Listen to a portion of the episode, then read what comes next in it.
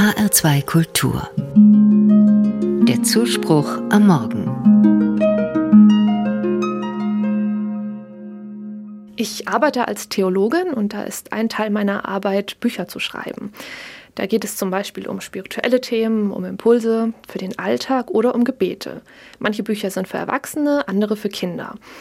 Und ich mag es, kreativ zu arbeiten, meinen Ideen freien Lauf zu lassen und mit Worten etwas Neues zu erschaffen, das es vorher noch nicht gegeben hat.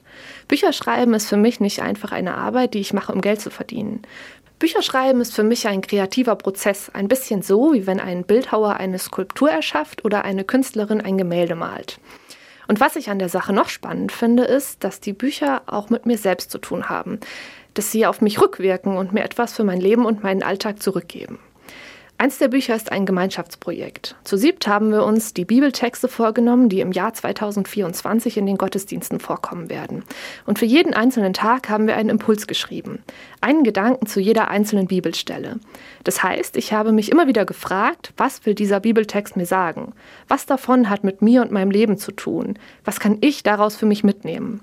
Und diese Gedanken habe ich aufgeschrieben. Es war spannend zu schauen, was diese Texte mit mir machen. Manchmal habe ich richtige Schätze entdeckt und dachte mir, das will ich anderen weitergeben, das muss ich auf jeden Fall aufschreiben.